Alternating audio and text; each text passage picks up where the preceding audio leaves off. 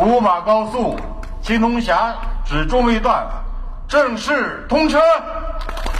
十二月二十九号，穿越腾格里沙漠腹地的高速公路乌马高速公路青铜峡至中卫段正式建成通车。至此，宁夏高速公路通车里程突破两千公里，达到两千零六十八公里。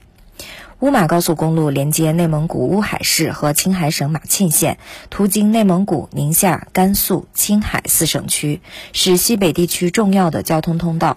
其宁夏段是贺兰山东路沿线重要交通大动脉，长度三百七十公里。宁夏交通运输厅建设与管理处处长李长军：这条线路呢，这它是沿咱们贺兰山，嗯，沿线在不说。向西南吧，从甘肃到青海，这条路打通和国家公路网其他的一些重要路段进行连接，也对这个四省区这个沿线的经济社会发展，还有旅游产呃产业，呃等相关的相关的这个产业有带动作用啊，同时也对这个旅游业有极大的这个促进作用。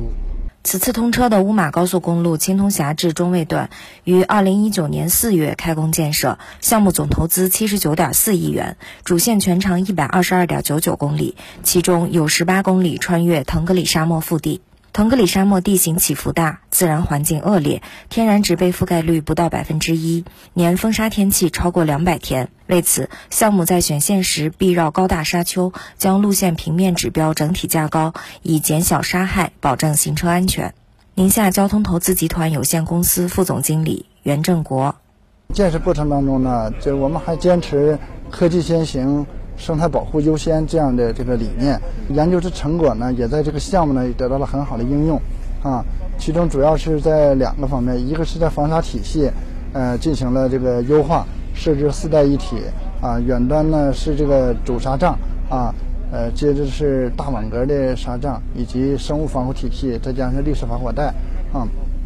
这些呢，相对于传统的，呃，这个防沙体系呢，呃，就是，呃，这样呢，就是。范围就就更缩小了啊，公路建设用地减少了，这个保护了生态环境啊，节约了这个呃这个就就是建设资源嘛。